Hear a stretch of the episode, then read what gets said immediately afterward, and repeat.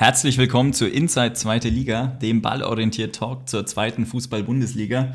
Ja, zunächst erstmal vielen Dank, dass ihr letzte Woche so zahlreich mitgemacht habt bei unserer, ich nenne es mal, neuen Rubrik. Und zwar, dass wir immer ein, zwei Spieler aus der zweiten Fußball-Bundesliga analysieren, ähm, die ihr euch eben wünscht. In der letzten Woche waren es dann bereits Sidi Sané von Braunschweig und Philipp Sander von Holstein Kiel. Deren Analyse könnt ihr natürlich sehr gerne bei uns auf Social Media oder auf unserer Webseite nachlesen. Ja, auch ein Hallo von mir in die Runde. Es gab natürlich noch einige Vorschläge mehr von euch, darunter zum Beispiel Ferrei, Elias Saad oder auch Fabian Reese. Das waren alles Spieler, die wir schon in der Vergangenheit in der Analyse hatten. Also schaut da gerne mal auf unsere Website oder bei Social Media vorbei. Dort findet ihr die Analysen ja, ansonsten werden wir für diese Woche auch wieder ein paar Spieler zur Auswahl stellen, vier oder fünf, da könnt ihr abstimmen und ja, den Spieler findet ihr dann wieder bei uns in der Analyse. Und jetzt ist es Zeit, denke ich, in den Spieltag zu starten. Wieder viele Tore und viele spannende Spiele, die da hinter uns liegen. Kommen wir zu unserer ersten Partie Nürnberg gegen Schalke 1 zu 2, wo wir auch äh, selbst vor Ort waren im Stadion, haben uns das ganze Spektakel angeschaut und danach natürlich auch auf der Pressekonferenz gewesen, wo Clubtrainer Christian Fiel davon sprach, dass es wohl eher ein unentschieden Spiel war. Ich hätte es eher so eingeschätzt, dass dann ja tendenziell der Schalker Sieg schon verdient war. Allerdings der Blick auf die Daten zeigt dann schon eher ein Unentschieden. Ja, ich glaube, was man definitiv sagen kann, dass es eine richtig gute erste Halbzeit der Schalker war, oder Julian? Ja, da bin ich vollkommen bei dir. Ähm, ich denke, wir kommen da noch dazu, ähm, ob es am Ende dann verdient war oder nicht. Aber erste Halbzeit, ähm, wie du es gesagt hast, äh, ist sich, glaube ich, jeder einig, war meiner Meinung nach die beste Halbzeit unter Karel Geratz, die Schalke gespielt hat. War eine sehr komplette Leistung, ähm, gegen den Ball guten Zugriff gehabt, 50 Balleroberungen in der ersten Halbzeit, Saisonbestwert für Schalke hier. Ähm, Haben es wirklich geschafft, sehr aggressiv und mannorientiert ähm, den Club ja, aus dem Spiel zu nehmen, sage ich mal, nicht in, in dessen Abläufe gelassen ähm, ja, um das vorwegzunehmen, allgemein der Club nicht so gut in sein Positionsspiel gefunden wie noch zuletzt. 76% Passquote bestätigen dies, ist der schwächste Wert der Saison. Aber ähm, auch mit Ball Schalke durchaus gute Ansätze gezeigt. Immer wieder versucht haben sie es äh, flach hinten rauszuspielen, ähm, viel über links. Der linke Achter Drexler oft nach links abgekippt, dadurch die linke Seite zusammen mit Uwe Jahn überladen und ja, in der Folge auch die Hälfte der Angriffe über links gespielt, aber situativ ähm, dann eben auch durchs Zentrum gekommen, wenn, wenn Raum da war. Schallenberg da ähm, ja, stabilisiert vor der Abwehr, ähm, kommt, kommt langsam besser rein, habe ich den Eindruck. Und ja, situativ haben sie es dann aber auch mal lang gespielt, wenn, wenn Raum hinter der gegnerischen Kette war, so wie dann vorm 1 zu 0, als Mörken äh, den Ball auf Kadermann spielt. Und deswegen unter dem Strich ähm, guter Matchplan von Karel Geratz und gute Umsetzung. Ja, verdiente Halbzeitführung für die Schalker. Der Club mal wieder, muss man sagen, zur Halbzeit hinten nicht ins Spiel gekommen, vor allem nicht ins Zentrum, in die Halbräume, wo sie auch immer wieder hin möchten.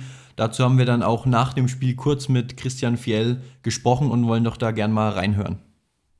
Du hast ja gesagt, dass ihr in der ersten Halbzeit die Halbräume oft nicht gefunden habt. Im Zentrum sind ja oft Chamra und äh, Brown sehr, sehr invers agiert. In der zweiten ja. Halbzeit hatte ich den Eindruck, dass Brown ein bisschen breiter stand, ein bisschen ja. weiter links. War das auch so, so ein bisschen der Plan dann, äh, mhm. wenn man nicht die Halbräume findet, dass man es vielleicht ein bisschen breiter anlegt? Ja, ja. Aber ich habe Ihnen in der Halbzeit auch eine Szene gezeigt, wo wir es gefunden haben und wo du dann auch gesehen hast, wie du dem Gegner damit Schmerzen bereiten kannst. Aber heute haben wir es ein bisschen zu wenig gefunden. Vielleicht auch dann irgendwann, weil wir dann auch ja, müde halt auch im Kopf waren. Aber ja, wenn du, wenn du merkst, dann du kommst ins Zentrum nicht rein, dann müssen wir raus da, um, ja, um trotzdem anspielbar zu sein. Wir haben es gehört, Christian Fiel in der Halbzeit mal wieder mit leichten Anpassungen. Dementsprechend kam er dann auch besser aus der Pause. Ja, bin ich voll bei dir. Ähm, haben wie so oft was bewirkt. Gutes Ingame-Coaching könnte man sagen. Ähm, der Club mit besserem Zugriff, deutlich aktiver, mutiger, offensiver, aber auch intensiver rausgekommen. Ähm, direkt dann auch nach der Pause zweiter Ball nach einer Ecke gewonnen und ähm, ja, kurz nach dem Wiederanpfiff 1 zu 1 durch den Ex-Schalker Flick. Ähm, allgemein der Club in der zweiten Halbzeit mit deutlich weniger Ballverlusten. Ähm, dann viel probiert über Okunuki im 1 gegen 1. Er hatte einige Abschlüsse. Ich bin der Meinung, wenn es gefährlich wurde, dann über ihn. Aber leider war er im Abschluss zu unpräzise aus Nürnberger Sicht. Ähm, deswegen ja, hat er kein Tor erzielen können. Dennoch in der zweiten Halbzeit ähm, 10 zu 4 Schüsse für den Club. Auch Expected Goals ähm, ja, ähm, sind da ganz klar 0,8 zu 0,1 ähm, für einen Club. Also von Schalke kam sehr wenig, aber ähm, Nürnberg auch nicht zwingend genug. was dann auch nochmal so ein kleiner Bruch war, dass äh, Florian Flick verletzt raus musste nach einer Stunde, hat man definitiv gemerkt im Nürnberger Spiel, auch wenn Kastrop ähm, gut war, der dann, der dann eins nach hinten gerutscht ist ähm, und extrem viel abgelaufen hat im Zentrum. Aber ja, dann kam es, ja, wie es schon fast nicht anders äh, hätte kommen können. Ähm, Schalke viele Standards in der Schlussphase, Uwe Jahn hier immer gefährlich bei Flanken und Standards eben mit seinem linken Fuß und in der Folge nickt Latzer dann eben zum 1 zu 2 ein. Ja, bei Schalke kann man auf jeden Fall festhalten, haben sich verbessert, vor allem defensiv deutlich stabiler, was ja auch jetzt erstmal das Wichtigste ist für die Schalker. Aber allerdings nach vorne ist noch einiges Luft nach oben äh, übrig. Ja, ähm, definitiv. Ähm, ich finde, man kommt schon immer mal ganz gut nach vorne, zeigt auch gute Ansätze. Wie gesagt, ähm, erste Halbzeit hinten raus wirklich gut gespielt, hat mir, hat mir gut gefallen, hat mir auch, bin ich ehrlich, besser gefallen als erwartet.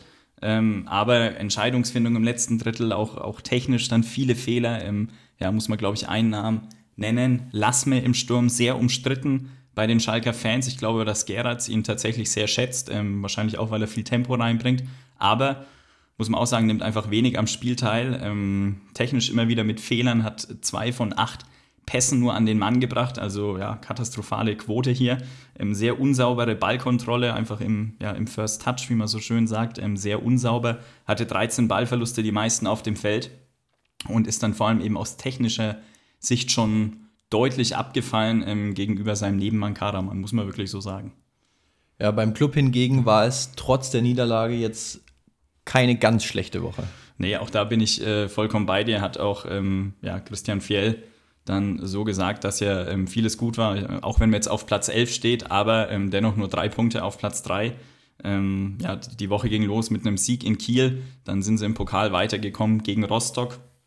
Jetzt ähm, aus meiner Sicht ähm, ja, ich, ich hatte es ja schon live gesagt, für mich war es ein sehr ausgeglichenes Spiel. Erste Halbzeit gegen Schalke, zweite Halbzeit in Nürnberg. Deswegen ähm, ja, hätte ich auch gesagt, wirklich klassisches 1 zu 1 Spiel. Aber das haben sie jetzt verloren. Ähm, haben auch etwas müde gewirkt, muss man sagen. Ähm, aber ja, normalerweise nimmt man wahrscheinlich einen Punkt mit.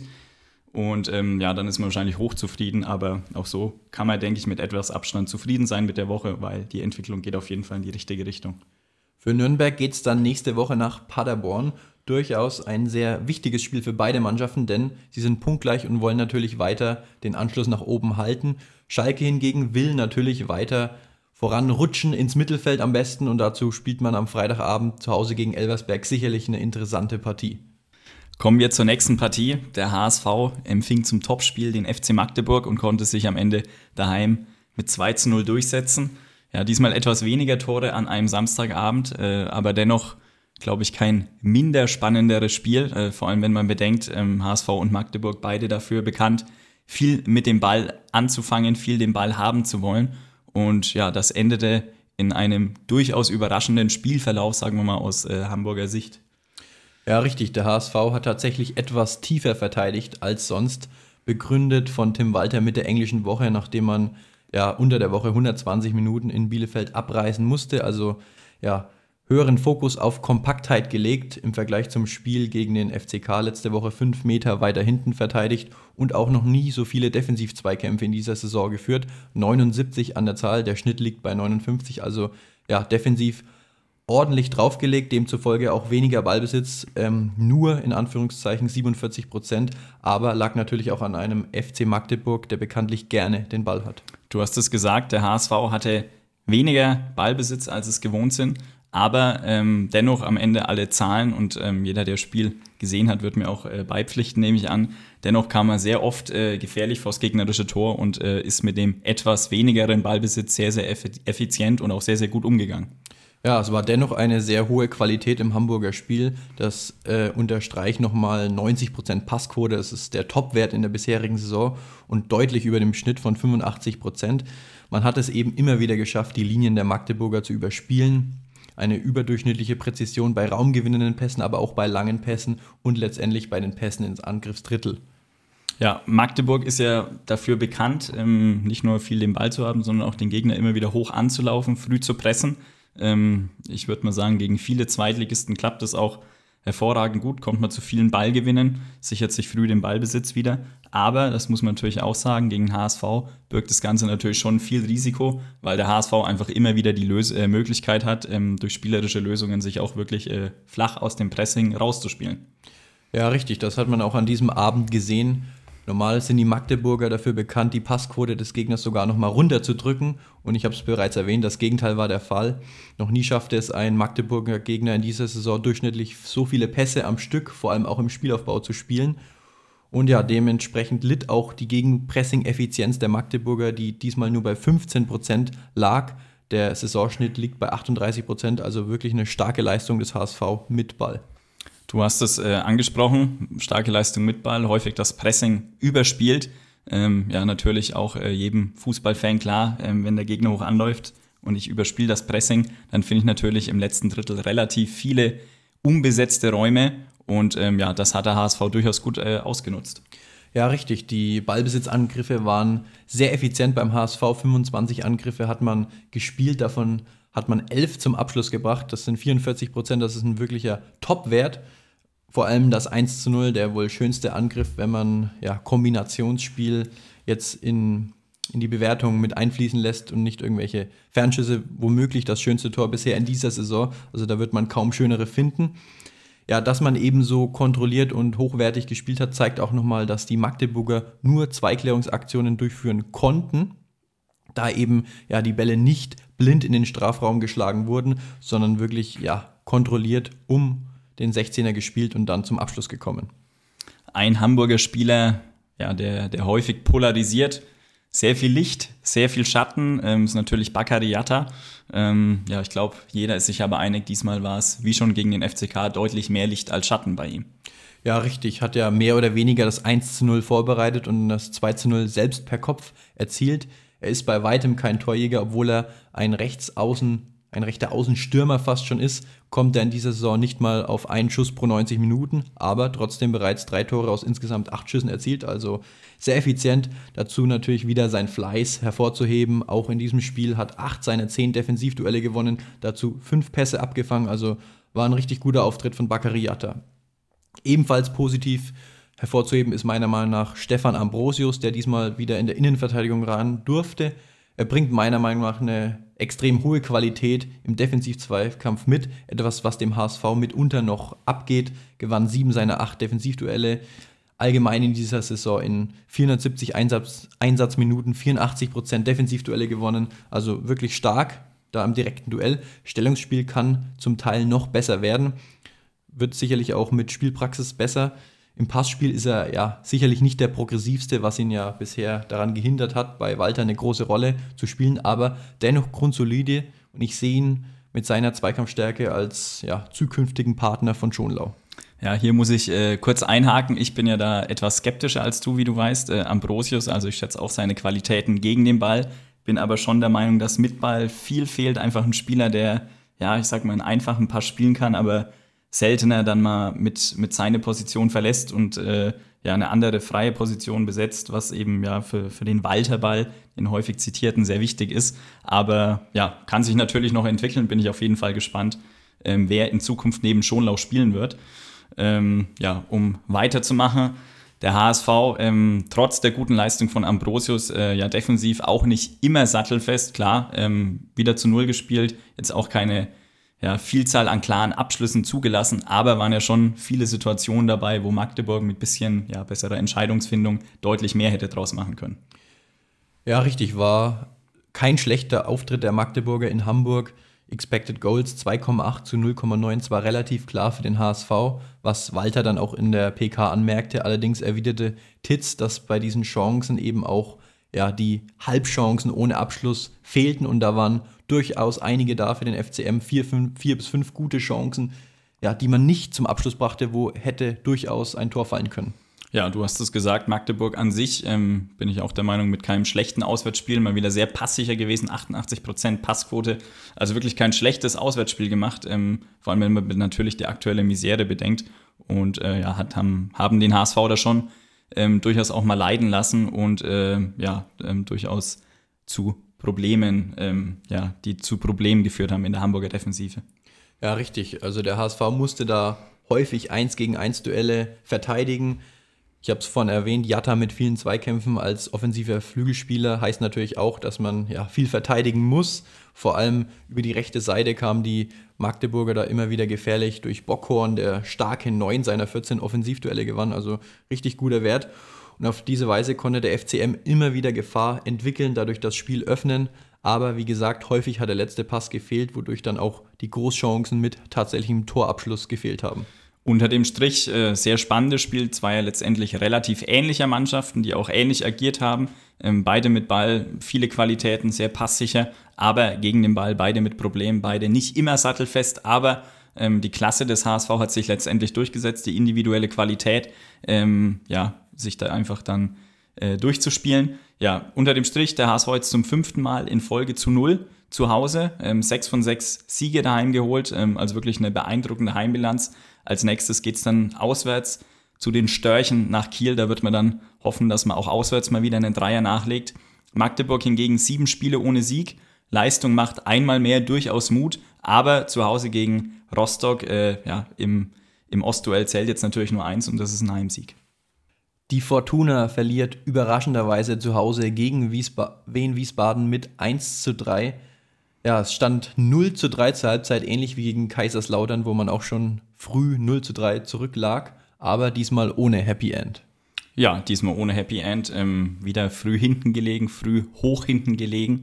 Ähm, ja, sehr überraschend war aus meiner Sicht tatsächlich die Anfangsphase. Ähm, ich habe die Fortuna dominant erwartet, äh, dem war gar nicht so. 63% Ballbesitz für, für den Aufsteiger aus Wiesbaden in den ersten 15 Minuten. Gehen auch mit 1 zu 0 durch Lee in Führung nach 10 Minuten. Ähm, ja, laut Tune, Fortuna-Trainer, war da auch das Pokalspiel gegen Unterhaching durchaus mitverantwortlich für. Ähm, ja, hat angemerkt, dass seine Mannschaft sehr müde im Kopf war. Aber was ich dann nicht ganz verstehe, ist, warum er nur zwei Feldspieler getauscht hat. Aber wenn ich mir dann die Bank anschaue, verstehe ich es vielleicht schon, ähm, weil die Kaderbreite auch einfach nicht viel mehr Qualität hergibt. Deswegen, ja, das ist sicherlich schon ein Faktor. Ähm, was man auch sagen muss, die Fortuna direkt vor und auch nach dem 0 zu 1 verwehen mit einer guten Chance. Und ja, wäre vielleicht anders gelaufen, äh, wenn sie hier ein Tor machen, aber so am Ende Start-Zielsieg für Wen. Die Wiener am Anfang sehr dominant, wie du gesagt hast, aber nach Führung hat man sich dann ja verständlicherweise etwas zurückgezogen. Ja, definitiv. Ähm, ich habe die Ballbesitzwerte der Anfangsviertelstunde erwähnt. Ähm, komplett gegenteilig war es dann über das restliche Spiel verteilt. Äh, Fortuna dann mit 65% Ballbesitz nach Rückstand. Ähm, was man aber auch sagen muss, Wien hat es einfach geschafft, im ersten Durchgang richtig gut zu verteidigen. Sehr tief verteidigt, alles hinter den Ball gebracht, gut verschoben. Ähm, Flügel zugemacht, Fortuna keinen Durchbruch am Flügel geschafft, nur fünf Flanken geschlagen, ähm, was sie sonst deutlich öfter machen, nur eine davon ist angekommen, aber auch das Zentrum immer wieder gut zubekommen. Also wirklich gegen den Ball eine Top, Leistung von Wien Wiesbaden in der ersten Halbzeit. Nach vorne war man sehr effizient.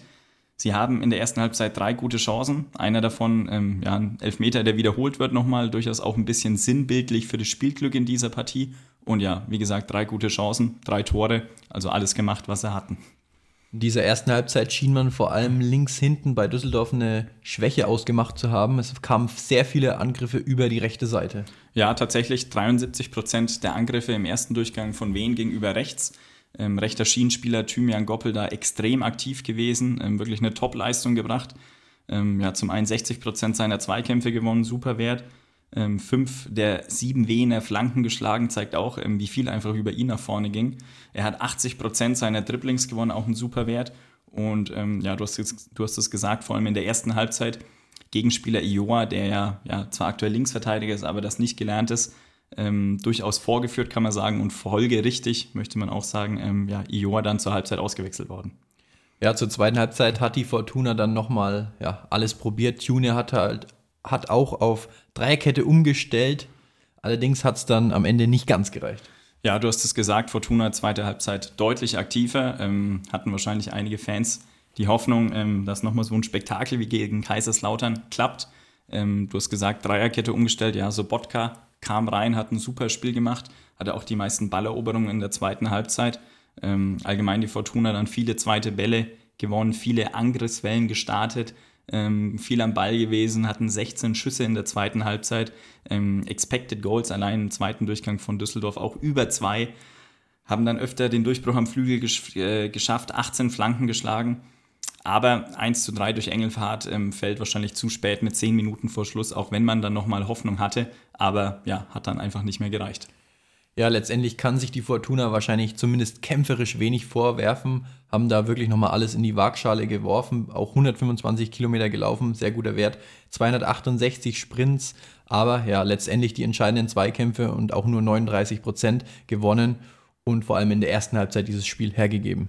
Ja, bin ich bei der Fortuna, ähm, kann man so auf jeden Fall resümieren. Auf der anderen Seite Wien Wiesbaden, äh, Wien Wiesbaden nicht umsonst. Äh, Trainer Kauczynski spricht von der besten Saisonleistung, ähm, gehe ich wahrscheinlich auch mit. Ähm, sehr abgeklärte Leistung gewesen. Was äh, finde ich auch sehr interessant ist, äh, Wien hat sechs Fouls begangen, ähm, fünf davon endeten in einer gelben Karte, finde ich sehr interessant. Also haben es überwiegend fair verteidigt, aber wenn Foul nötig war, auch mal taktischer Natur, ähm, dann hat man es einfach gezogen. Es war wirklich einfach sehr abgeklärt, sehr abgezockt, ähm, ja, und äh, mit ihren Mitteln auf jeden Fall das Maximum rausgeholt. Ja, clevere Leistung der Wiener. Für die Fortuna hingegen mal wieder ein Dämpfer nach guten Wochen. Wie gesagt, das Comeback gegen Lautern. Ja, dann der Sieg in Braunschweig und auch das Weiterkommen im Pokal war jetzt ja nicht der glückliche Abschluss dieser Woche. Nächste Woche in Fürth wird es dann nicht leichter, sehr heimstarker Gegner und eine sehr schwierige Aufgabe für die Tune 11. Wen hingegen mit drei Siegen in Folge, Defensive da als Basis mit zwölf Gegentoren, die zweitwenigsten der Liga. Und nächste Woche vor der Länderspielpause dann nochmal ein Heimspiel gegen Kaiserslautern, beide mit 18 Punkten. Und Wen kann da ganz entspannt entgegenblicken. Kommen wir zur nächsten Partie. Das Niedersachsen-Derby stand am Sonntag an. Hannover 96 konnte sich mit 2 zu 0 daheim gegen Eintracht Braunschweig durchsetzen. Ja, ein Niedersachsen-Derby, das ähm, ja nicht wirklich spannend war, muss man sagen. Kein, kein hochklassiges Spiel, ähm, eher langweilig, aber ja, letztendlich auch nicht das Entscheidende, denn in einem Derby zählt, wie man weiß, ähm, immer nur der Sieg, nur das Ergebnis am Ende. Aber ja, die Eintracht hat auf jeden Fall enttäuscht, würde ich sagen. Ja, da gehe ich hundertprozentig mit. Der Plan der Eintracht schien von Anfang an ja, zu sein, zu verhindern, äh, Hannover zu verhindern. Man wollte kompakt im 5-4-1 verteidigen und dann hat man, so wie ich das eingeschätzt habe, auf, auf das Beste gehofft. Also lange Bälle auf Krüger, der da ziemlich auch alleine war. Also da gab es auch wenig Chancen, zweite Bälle zu erobern, bekam da wenig Unterstützung. Ja, und das Ganze wird nochmal unterstrichen, dadurch, dass man tatsächlich nur einen einzigen Torschuss abgab, laut der offiziellen Statistik der Bundesliga sogar keinen einzigen, also wirklich enttäuschend. Man hat äh, letzte Woche in der zweiten Halbzeit gegen Fortuna da noch ja, wirklich interessante Ansätze gesehen, gute Ansätze gesehen, beispielsweise über Sidi Sané, der da vielversprechende Aktionen hatte. Allerdings in, so, in solch einer Partie mit dieser Herangehensweise ist es dann natürlich auch schwer für einen Offensivspieler, sich in Szene zu setzen. Der Braunschweiger Plan, du hast es angesprochen, tief verteidigen, äh, war schnell über den Haufen geworfen, denn hat nicht lange gedauert, ähm, stand schon 1 zu 0, auch natürlich ein bitteres Gegentor. Ähm, jeder, der es gesehen hat, wird mir äh, zustimmen. Köhn ähm, wird gedoppelt am Flügel, setzt sich durch. In der Folge ist das Zentrum unbesetzt. Und ja, dann war das Spiel auch schon mehr oder weniger ähm, ja, in eine gewisse Richtung vorgegeben.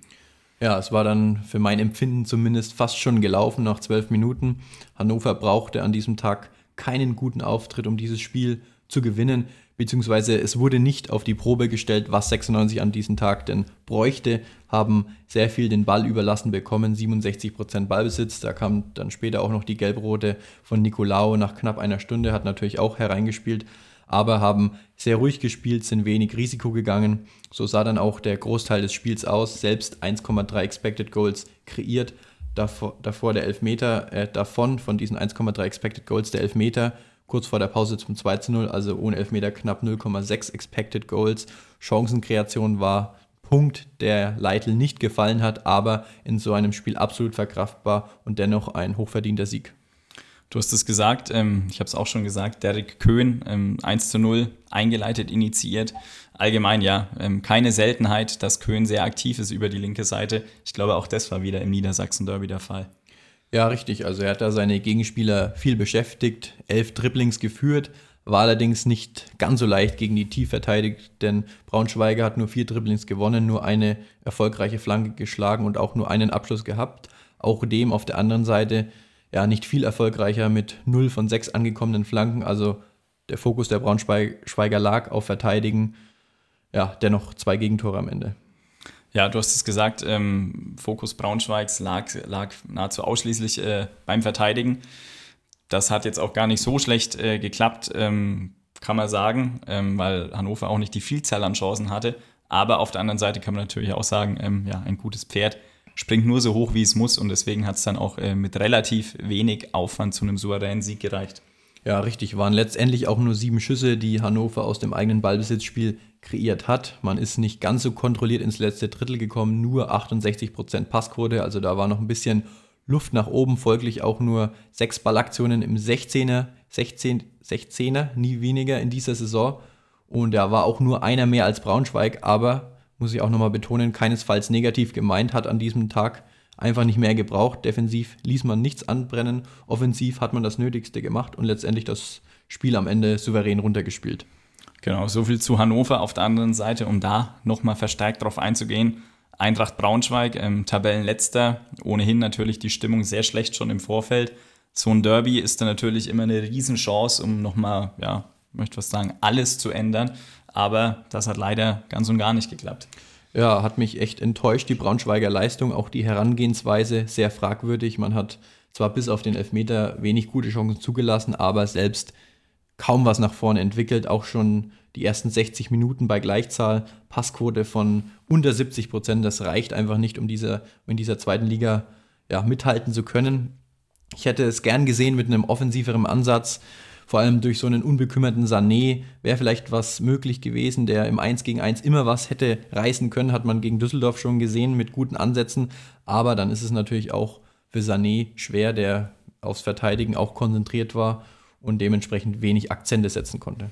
Ja, wird jetzt natürlich sehr spannend zu sehen ähm, in Braunschweig, wie es weitergeht. Ähm, ja, zum Zeitpunkt äh, der Aufnahme dieses Podcasts auch noch nicht 100% offiziell, wer Trainer wird. Die Indizien verdeuten sich auf Scherning, ähm, der in der letzten Saison in Bielefeld entlassen wurde. Ähm, ja, wenn's das, wenn das offiziell ist, werden wir da natürlich auch nochmal drauf eingehen. Ähm, ja, natürlich keine leichte Aufgabe für einen neuen Trainer, ähm, hat auf der anderen Seite aber auch nichts zu verlieren nach dem Derby und nun sieben Punkten Rückstand auf die Relegation. Zu Hause gegen Osnabrück ähm, mit dem neuen Trainer, übrigens auch einer der Ex-Vereine, ähm, wenn es Scherning wird. Ähm, unfassbar wichtiges Spiel, das da ähm, vor der Haustür steht. Wenn's, wenn man das verliert, sieht es natürlich richtig schlecht aus, aber ja, auch danach geht die Saison noch 21 Spiele. Sollte man trotz aller, ja, ähm, trotz aller Dinge, die natürlich aktuell sehr schlecht aussehen, nicht vergessen. Auf der anderen Seite Derby-Sieger Hannover 96. Die Leitl 11 setzt sich weiter oben fest. Ist jetzt aktuell Dritter mit 21 Punkten. Und ähm, ja, das Kuriose, aber dennoch nur drei Punkte vorm ähm, ja, 12. Nürnberg oder 11. sind sie, glaube ich, weiß es gar nicht. Ähm, ja, nächste Woche Topspiel Freitagabend ähm, in St. Pauli. Auf jeden Fall ein Spiel, das sich jeder Fan der zweiten Liga anschauen sollte. Die Fürther können es also doch erster Auswärtssieg für die Kleeblätter in Kaiserslautern mit 2 zu 0. Ja, beide Mannschaften unter der Woche noch im Pokal aktiv. Vor allem ja bei der Fürther Seite hat man dann deutlich Änderungen in der Startelf sehen können. Ja, definitiv. Ähm, Fürth stand massiv unter Druck, auswärts mal wieder zu liefern. Ähm, ja, nach dem Pokal aus in Homburg, das ist geglückt. Ähm, Zorniger, du hast es angesprochen, sechs Wechsel in der Startelf vorgenommen. Auf der anderen Seite Kaiserslautern sich gegen Köln durchgesetzt, aber trotz Pokal-Fight auf Änderungen verzichtet. Ähm, nur der wiedergenesene Puchasch kam rein für Redondo in der Startelf und ja in der Folge Kaiserslautern fast schon logischerweise ähm, viel über links agiert. Ja, die Lauterer kommen ja in der Offensive sehr häufig über ihr Umschaltspiel, über Konterangriffe. Den Gefallen haben ihnen allerdings die Förder nicht getan. Nee, ganz und gar nicht. War jetzt das zweite Mal nach dem Spiel gegen Osnabrück überhaupt, dass Kaiserslautern mehr Ballbesitz hatte als der Gegner. 56 ähm, Prozent waren es dann am Ende. Ist auch der Höchstwert jetzt von Kaiserslautern in der Saison. Aber ja, du hast es gesagt, war durchaus so geplant von Fürth, von, von Zorniger, die deutlich tiefer verteidigt hatten äh, als gewohnt. Ähm, situativ immer mal hoch angelaufen, aber insgesamt deutlich tiefer, vor allem nach der Führung. Und ähm, ja, in der Folge Kaiserslautern mehr den Ball gehabt, folglich auch so wenig abgefangene Pässe wie noch nie in der Saison. Ähm, ja, bei, den, bei der Schuster 11. Ja, zehn Klärungsaktionen nur gehabt. Äh, Saisonschnitt von Kaiserslautern liegt bei 18, also wirklich deutlich mehr den Ball gehabt. Aber ja, dennoch die erste Halbzeit, ähm, ja, vor allem die Anfangsphase sehr ruhig, sehr ausgeglichen, wenig los gewesen eigentlich. Das 0 zu 1 fällt dann ähm, durch Gideon Jung nach, ein, nach einem Eckball. Aber muss man auch sagen, wenn eine Mannschaft Torgefahr ausgestrahlt hat in der ersten Halbzeit, dann war schon eher Fürth und deswegen durchaus verdient äh, zur Halbzeit mit 0 zu 1 vorne gelegen.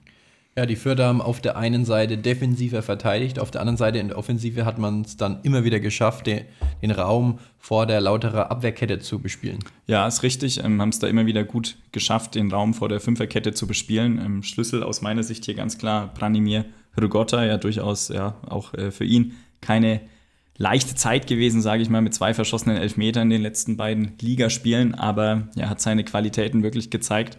Hat sich sehr gut, sehr clever bewegt, war sehr aktiv, auch sehr fleißig, ähm, hat sich eben immer wieder gut in den Zwischenräumen äh, positioniert, immer wieder da gefunden, immer wieder anspielbar gewesen. Und äh, ja, da die Lauterer gut rausgezogen aus der Kette, wodurch man dann in der, die Tiefe danach da bespielen konnte. Ja, ähm, noch kurz was zu Rigotta. Hat die meisten Fouls begangen, hat, ähm, ja, wurde aber auch am öftesten gefoult, also hat sich jetzt nicht immer beliebt gemacht beim FCK-Anhang, aber ja, aus neutraler Sicht ein gutes Spiel gemacht. 27 Zweikämpfe geführt, ähm, hat 63 Prozent davon gewonnen. Also wirklich ein Topwert für einen Stürmer oder offensiven Mittelfeldspieler. Aber auch mit Ball, ähm, wie, wie ich schon angerissen habe, äh, seine Qualitäten gezeigt hat. Vier Torschüsse abgegeben, hat den Elfmeter rausgeholt, ähm, hatte acht progressive Läufe, also acht, ähm, achtmal ähm, viel, viele Meter mit Ball am Fuß überbrückt und ähm, ja, damit auch übrigens die meisten des Spieltags aller Spieler. Ja, Schuster hat dann in der Halbzeit reagiert, hat auf 4-2-3-1 umgestellt, zudem dreimal gewechselt. Also er hat nochmal ja, versucht, eine neue Statik ins Spiel zu bringen. Ja, ähm, hat unter anderem dann auch Clement gebracht, ähm, der ja vielleicht, keine Ahnung, wahrscheinlich sogar der beste Fußballer Kaiserslauterns ist, aber er bei Schuster jetzt nicht immer beliebt, kriegt nur wenig Spielzeit, aber das war ein Spiel, da ist er nicht an ihm vorbeigekommen. Clement hatte auch direkt einen tollen Distanzschuss, der aber nur ins Aluminium geht. Ähm, ja, Im Gegenzug, wie es dann so häufig an einem Tag läuft, äh, wie ihn jetzt Kaiserslautern hatte, eine starke Umschaltaktion ähm, der Kleeblätter. Ja, die endet im Elfmeter und diesmal eben nicht Rigotta, ähm, sondern Green und ja, zack, 0 zu 2. Kaiserslautern danach nochmal viel probiert, ähm, ja, unter anderem Beuth mit einer guten Chance zum 1 zu 2, aber hat nicht geklappt. Ja, dann gab es noch eine rote Karte für die Pfälzer, was sie allerdings nicht daran gehindert hat, nochmal alles reinzuwerfen. Ja, du hast es gesagt, im rote Karte für Tomjak auch sehr kurios. Die Fernsehkameras haben es nicht eingefangen, aber gab wohl einen Ellbogenschlag, ähm, den der Schiri gesehen hat. In der Schlussphase muss dann auch noch Kevin Kraus verletzt runter, also dann ähm, ja, in der absoluten Schlussphase mit 9 gegen 11. Kaiserslautern wurde es natürlich schwierig, aber dennoch alles versucht, nochmal angelaufen, alles reingeworfen, alles nach vorne gehauen, am Ende 25 Flanken geschlagen. Ähm, ja, auch Expected Goals. Fürth hat am Ende zwei, darf man nicht vergessen, waren Elfmeter dabei. Kaiserslautern 1,5, also war schon ein enges Spiel. Ähm, Kaiserslautern an sich gut ins letzte Drittel gekommen, muss man auch sagen, aber Fürth sehr konsequent in der letzten Linie verteidigt, war ähm, ja, taktisch gut eingestellt von Zorniger, ähm, haben auch den frischeren Eindruck gemacht.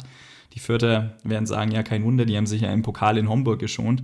Ähm, ja, und deswegen vor allem der ersten, in, in, in im ersten Durchgang einfach besser gewesen und deswegen auch nicht unverdient gewonnen, auch wenn es in der zweiten Halbzeit äh, durchaus nochmal hätte eng werden können. Ja, Kaiserslautern muss dann nächste Woche nach Wien, die ebenfalls bei 18 Punkten stehen, wie gefühlt die halbe ja, Liga. Ja, auch da wartet für die Lauterer ein Gegner, der gut verteidigen wird, ähnlich wie die Fürther. Also es wird sehr spannend zu sein, wer mehr Ballbesitz hat und vor allem wer besser damit umgeht. Fürth hingegen, auch bei 18 Punkten, spielt nächste Woche gegen die Fortuna wird schon so eine Art Spitzenspiel daheim. Wir kennen die Fürth, da ist immer alles möglich und mit einem Sieg kann man tatsächlich mit der Fortuna gleichziehen.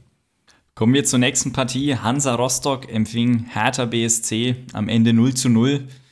Ja, ein Unentschieden, das am Ende wahrscheinlich auch in Ordnung geht, ähm, auch wenn die Hertha im Zweifel näher dran war, vielleicht auch eine Chance mehr hatte als äh, die Kogge. Aber summa summarum, ja, würde ich behaupten, geht das Ergebnis in Ordnung. Ja, richtig. Beide Mannschaften hatten da Probleme, sich Chancen selbst herauszuspielen. Insgesamt gab es nur elf Schüsse aus dem Ballbesitzspiel heraus, nur vier Schüsse aufs Tor. Und ja, von daher das 0-0 nicht ganz überraschend, auch wenn bei der Hertha zweimal ja, das Aluminium im Einschuss verhinderte. Ja, 0 zu 0, ähm, wenig überraschend bei der Hertha, auch defensiv äh, vieles gepasst, ähm, ja, durchaus auch spannend gewesen. Leistner und Kempf gefehlt, aber ja, Dardai hat sich da was ganz Interessantes einfallen lassen, wie, wie man das ersetzt hat. Ja, defensiv war das wirklich stabil. Man hat nur 0,26 Expected Goals zugelassen, nur sechs Schüsse zugelassen. Also ja, man hat das Duo Leistner-Kempf gut ersetzt durch Linus Gechter und Martin Dardai. Vor allem Gechter mit einer starken Leistung neben Dardai gewann acht seiner zwölf Defensivduelle dazu sehr präsent in der Luft, elf Duelle geführt und insgesamt mit 17 Balleroberungen und damit die meisten aller Spieler auf dem Platz. Ja, die beiden haben sich sehr gut ergänzt. In, interessanterweise hat Dardai kein einziges Defensivduell geführt, dafür zwölf Pässe abgefangen. Also das Duo hatte fast schon etwas von Libero und Manndecker. Ja, du hast es gesagt, defensiv hat es gut geklappt. Ähm, wirklich auch sehr spannende Statistik, muss man sagen. Ähm, ja, Dardai die defensiv jetzt aktuell ganz gut hinbekommen, aber offensiv ja noch nicht die Welt, würde ich mal sagen. Ja, offensiv ist da deutlich nach Luft, nach, noch Luft nach oben gewesen.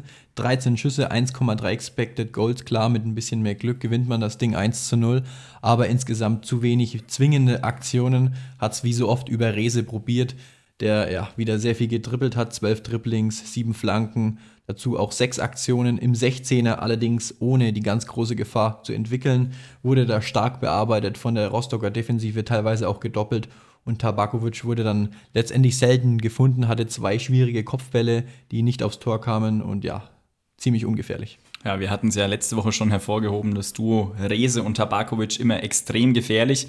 Ähm, ja, das ist natürlich auf der einen Seite gut, aber auf der anderen Seite auch schlecht, wenn es der Gegner mal schafft, die halbwegs rauszunehmen und die beiden nicht so zur Entfaltung zu kommen, äh, zur Entfaltung kommen lässt, dann wird es natürlich offensiv ja ein bisschen dünn.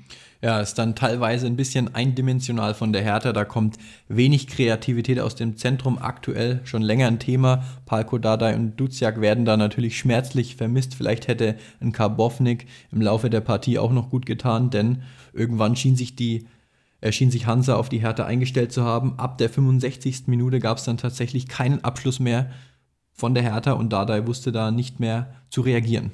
Du hast es gesagt, ähm, Rostock dann auch ganz gut reingekommen, ähm, auch durchaus verbessert, würde ich mal sagen, schon im Pokal beim Club.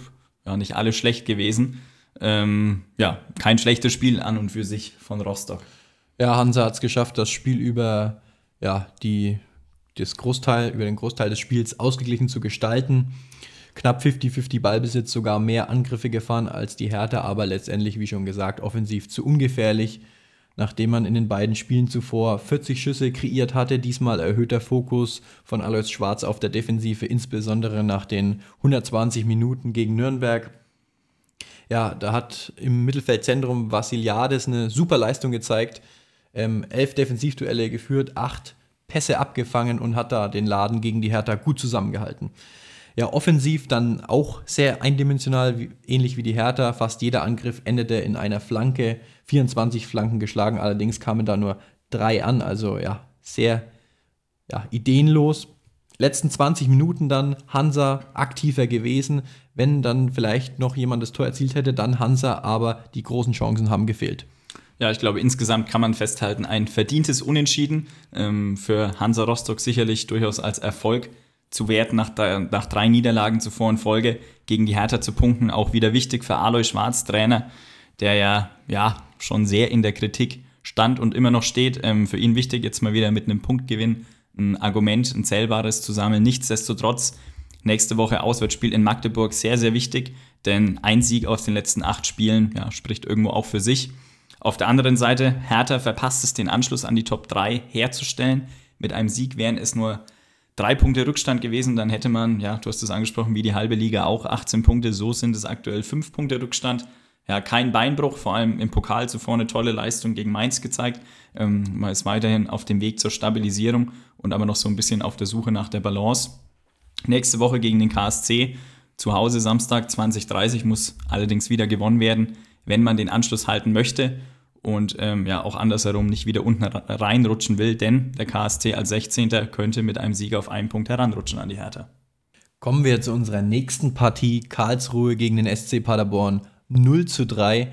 Beide Teams mit einem ja, durchaus ordentlichen Expected Goals Wert in dieser Partie, aber letztendlich konnten offensichtlich nur die Paderborner daraus Profit schlagen. Ja, war aus meiner Sicht deswegen durchaus so ein bisschen Spiel der Stürmer, weil ich der Meinung bin, dass beide im Transferfenster im Sommer, also aus meiner Sicht, wie gesagt, verpasst haben, sich im Sturm wirklich zu verstärken. Der KSC, ja, Matanovic zu inkonstant, auch gegen Paderborn wieder extrem viel liegen gelassen, muss man sagen. Ähm, ja, Sturmpartner Schleusener hat es tatsächlich geschafft, 13 Zweikämpfe zu führen und ganze null davon zu gewinnen. Spricht auch für sich. Dann wird es dann auch schwierig, ähm, ja, regelmäßig zum Torerfolg zu kommen.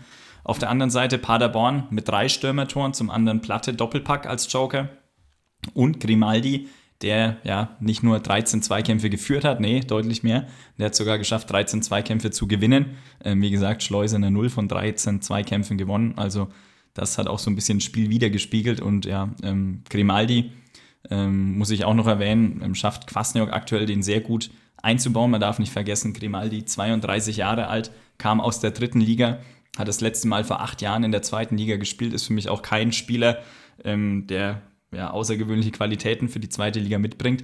Aber Kwasniok schafft es eben, dass er aktuell auch ganz gut funktioniert. Ja, es gibt Menschen, die schätzen Spiele mit zwei unterschiedlichen Halbzeiten. Grüße gehen raus an Daniel, der übrigens am DFB-Campus unterwegs ist.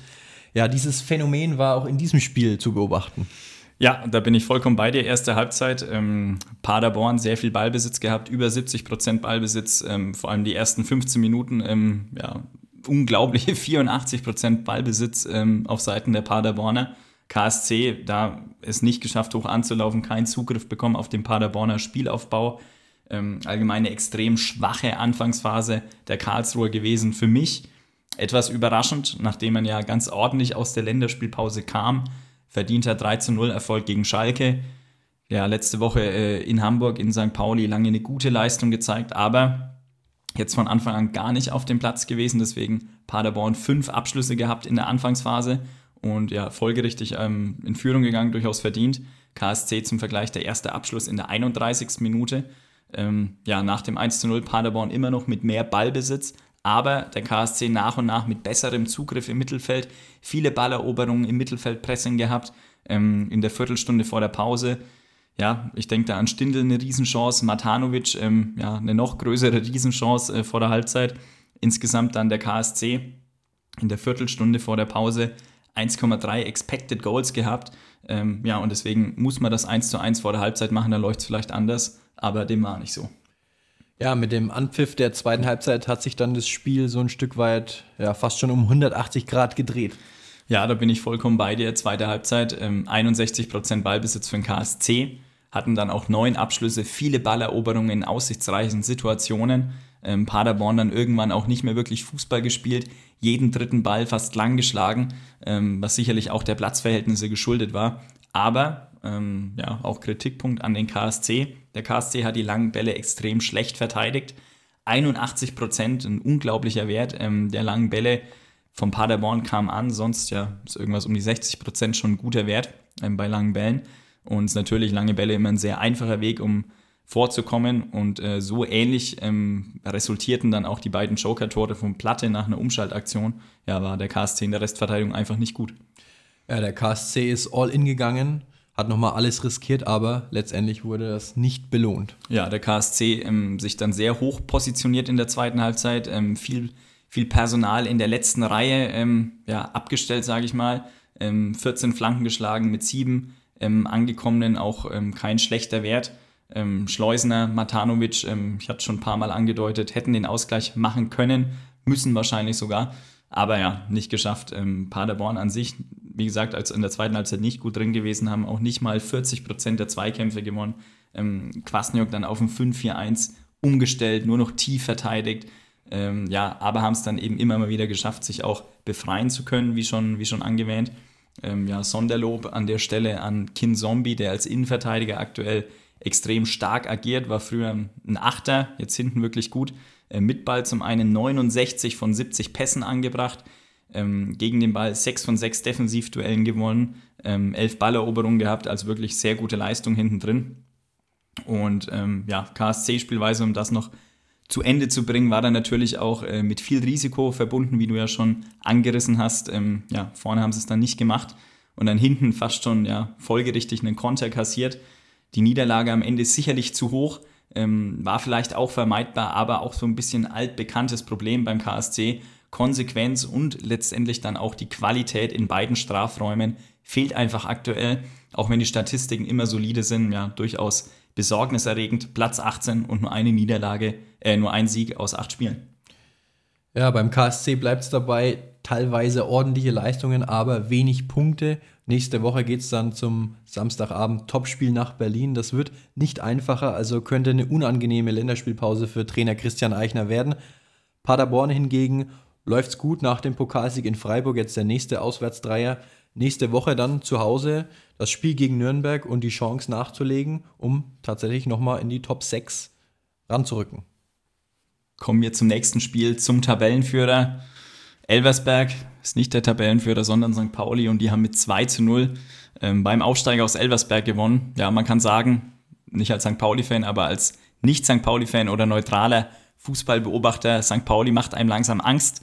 Ähm, Elversberg wirklich eine sehr unangenehme Aufgabe. Forscher, Aufsteiger, ähm, sieben Spiele ungeschlagen gewesen, aber auch da gewinnt St. Pauli souverän mit 2 zu 0.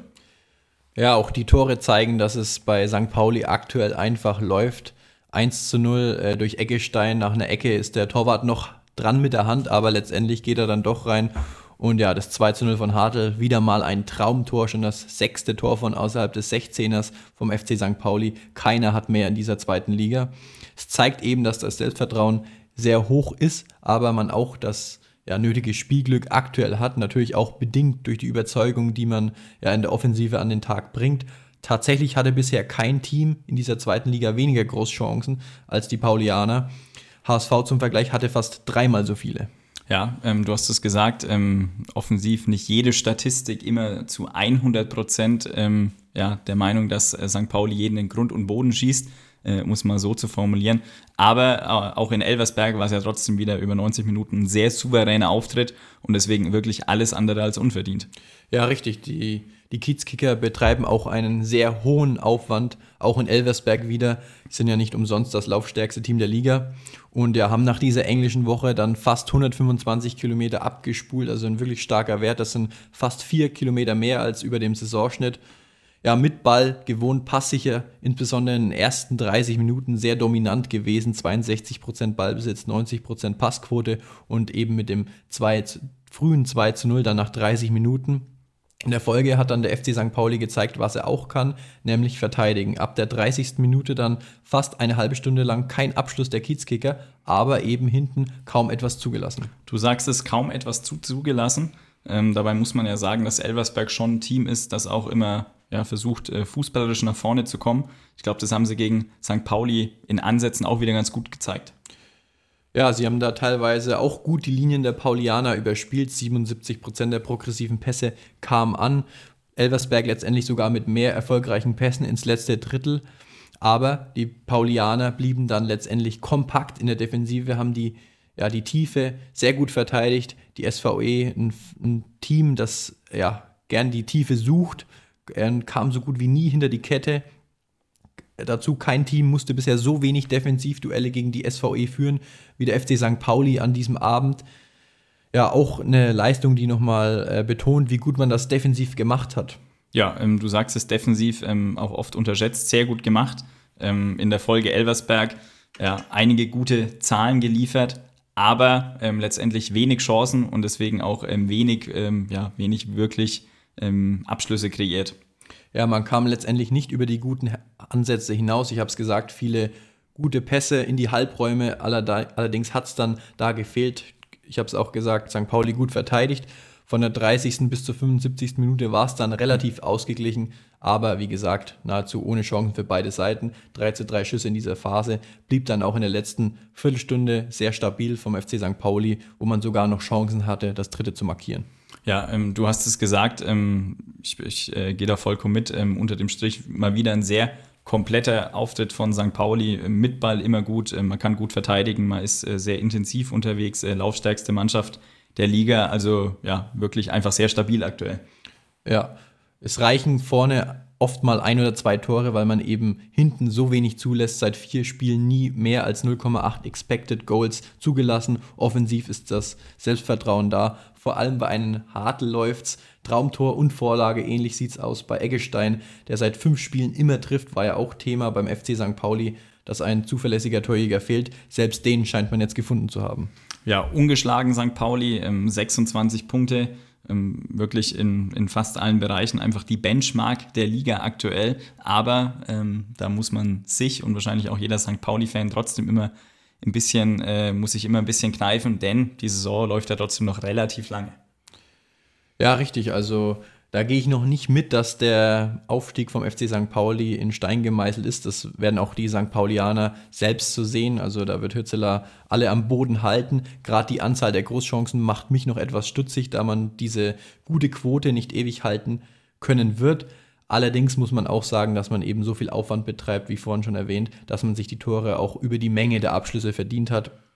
Aber ich bleibe da vorsichtig. Spannend wird es auch zu sehen, wenn man ja, mal gegen tiefere Blocks spielen muss, wie es der HSV Woche für Woche machen muss. Mal zum Vergleich gegen, ja, gegen den HSV standen die Elversberger 10 Meter tiefer mit ihrer Abwehrkette. Also ja, das wird dann auch nochmal eine andere Herausforderung für die Paulianer, aber ich bin sicher, Hürzeler wird auch für diese Szenarien Lösungen parat haben. Ich bin gespannt, ob er schon nächsten Freitag da viele seiner Lösungen präsentieren wird, ähm, wenn es gegen St. Äh, wenn St. Pauli gegen Hannover 96 spielt nächste Woche. Ähm, Hannover ja eins der aktiveren Teams, aber bin ich gespannt, ähm, ob sie mutig hoch verteidigen werden oder dann doch mal tiefer fallen werden. Wird auf jeden Fall ein spannendes Topspiel äh, am Freitagabend. Auf der anderen Seite Elversberg, der starke Aufsteiger, kein Beinbruch sicherlich nach der starken Serie mit 17 Punkten aus sieben Spielen zuvor. Und nächste Woche aus Schalke wird es nochmal sehr spannend und da kann man nochmal ein richtiges Ausrufezeichen setzen. Kommen wir auch schon wieder zu unserer letzten Partie. Osnabrück gegen Kiel. 1 zu 1. Durchaus bitter für die Osnabrücker, wenn man so spät den Ausgleich kassiert. ja, gehe ich mit. Ähm, Osnabrück hat umgestellt vorm Spiel. Tobi Schweinsteiger von 4-3-3 auf ein 5-3-2 ähm, ja, in der PK danach auch erklärt, warum war dem Gegner geschuldet, ähm, um, um die tiefen Läufe der Achter von Kiel besser zu verteidigen. Ähm, ja, genau, deutlich stabiler in der Defensive gewesen in der Folge Osnabrück. Auch trotzdem recht aktiv verteidigt, ähm, haben es auch so geschafft, das Spiel äh, vor allem in der ersten Halbzeit sehr offen zu gestalten. Ja, ersten Halb erste Halbzeit waren die Kieler noch überhaupt nicht in der Partie nur 77 Prozent Passquote, auch nur drei Schüsse abgegeben, also Tiefstwert für eine erste Halbzeit der Kieler in dieser Saison. Auch vom Ballbesitz her war es ausgeglichen mit 50-50. Kiel wenig Zugriff auf die Osnabrücker, nur zwei hohe Balleroberungen. Ja, und dementsprechend eine enttäuschende erste Halbzeit. Ja, du hast es gesagt, ähm, nur zwei hohe Balleroberungen, lag aber sicherlich auch daran, dass Osnabrück äh, mit Ball wenig Risiko gegangen ist. Ähm, Osnabrück prozentual so viele lange Bälle wie seit dem dritten Spieltag gegen Nürnberg nicht mehr gespielt zudem mit 76 äh, Prozent die schwächste Passquote ähm, der Saison bislang gehabt. Ähm, ja, warum das Ganze, kann ich mir denken, da man im Ball, im Spielaufbau zuletzt sehr viele einfache Ballverluste hatte, äh, die einem immer wieder das Genick gebrochen haben. Ähm, dennoch, ja, hat aber auch nicht 100% geklappt. Es waren wieder acht Ballverluste Osnabrücks, die zu einem gegnerischen Abschluss führten. So auch ähm, ja, in der zweiten Halbzeit als Diakite ähm, fast das Tor verschuldet beim Stand von 0 zu 0, was aber auch dem geschuldet ist, dass Kiel in der zweiten Halbzeit ähm, ja, ein bisschen aktiver war. Ja, richtig. Kiel in der zweiten Halbzeit deutlich verbessert. 72% Ballbesitz, 86% Passquote und 12 Schüsse. Also das ist schon eher das Kiel, das man kennt. Haben da wirklich gut Druck erzeugt, ein gutes Positionsspiel gehabt. Immerhin sieben Abschlüsse aus dem Spiel heraus kreiert. Es kamen 80% der progressiven Pässe an, 28 Pässe, 28 erfolgreiche Pässe ins Angriffsdrittel. Und ja, letztendlich war er dann doch, wenn auch spät, verdient der Ausgleich für Kiel, weil man eben lange dran blieb. Ja, du sagst es am Ende äh, sicherlich nicht unverdient, ähm, der Ausgleich für Kiel. Ähm, dennoch auf Osnabrücker Seite, auch wenn man sich am Ende wenig davon kaufen kann, ähm, ja, Aufwärtstrend, die Leistung jetzt. Ähm, zuletzt wurden ja die Basics angeprangert, ja, also wie man so, so oft sagt, ähm, laufen, kratzen, fighten, Zweikämpfe suchen und führen. Ähm, das hat auf jeden Fall besser geklappt. Paradebeispiel für mich hier sicherlich Erik Engelhardt im Sturm, der als äh, Stürmer, als Neuner wirklich Werte vorweist wie ein Defensivspieler. Ähm, zehn Defensivduelle geführt, ähm, sieben Fouls bestritten und mit Abstand, wirklich mit Abstand die meisten Zweikämpfe bestritten. Ähm, hat aber dennoch das 1 zu 0 vorbereitet. Und ja, unter dem Strich Osnabrück offensiv ganz okay, sage ich mal, für die eigenen zur Verfügung stehenden Mittel gewesen. Ähm, über Standards immer mal wieder gefährlich gewesen. Aus dem Spiel raus hat es an Qualität und Präzision gefehlt. Ähm, deswegen kamen zum Beispiel auch nur drei von 16 Flanken an. Ähm, ja, aber wie du sagst, ähm, lange 1-0 geführt. Hätten sie auch gewinnen können, aber aktuell auch nicht das Glück auf der eigenen Seite. Ja, Kiel dann am Ende immerhin noch einen Punkt mitgenommen in einer eher mäßigen Woche, mit der, beginnend mit der Niederlage gegen Nürnberg und unter der Woche das Pokal aus gegen Magdeburg. Ja, zu Hause nächste Woche gegen den HSV wird man wieder dreifach punkten wollen, auch wenn es sehr schwer wird. Auf der anderen Seite natürlich Osnabrück, nächste Woche schon eine Art Endspiel, ähm, wenn man in Braunschweig den Tabellenletzten ähm, ja, vor der Brust hat. Auf jeden Fall ein sehr spannendes Spiel, sehr wichtiges Spiel für beide. Und ja, werden wir auf jeden Fall sehr gespannt verfolgen, wer da den Anschluss nochmal an den Relegationsplatz und ans Mittelfeld in der nächsten Zeit herstellen kann. Wie jeder aufmerksame Zuhörer oder jede aufmerksame Zuhörerin natürlich weiß, sind wir noch nicht am Ende angelangt, denn es folgt wie jede Woche der Stat der Woche. Ja, richtig. Diesmal leider muss man sagen ein Negativwert, denn wir haben es vorhin schon gesagt, die Braunschweiger mit nur einem Abschluss. Das ist bisher Negativrekord in dieser Saison. Also da steht für den neuen Mann einiges an Arbeit an. Vielen Dank dafür. Jetzt sind wir allerdings schon am Ende der Folge angelangt. Ähm, denkt nochmal dran, ähm, wir werden eine Umfrage, ähm, ja, entweder da, wo ihr es vielleicht anhört, ähm, reinhauen, welchen Spieler ihr euch wünscht als Analyse oder eben schaut gerne bei Instagram, bei Twitter vorbei, bei Social Media und stimmt damit ab und entscheidet mit, welcher Spieler als nächstes von uns äh, analysiert wird. Ja, ansonsten ähm, hören wir uns nächste Woche wieder, würde ich sagen. Ja, richtig. Wir freuen uns natürlich wie immer über eine Bewertung. Hilft uns sehr weiter. Ja, ansonsten, das war unsere Analyse zum zwölften Spieltag. Wie ihr wisst, den Rest gibt es bei Didi und Lothar. In diesem Sinne, bis nächste Woche. Ciao. Ciao.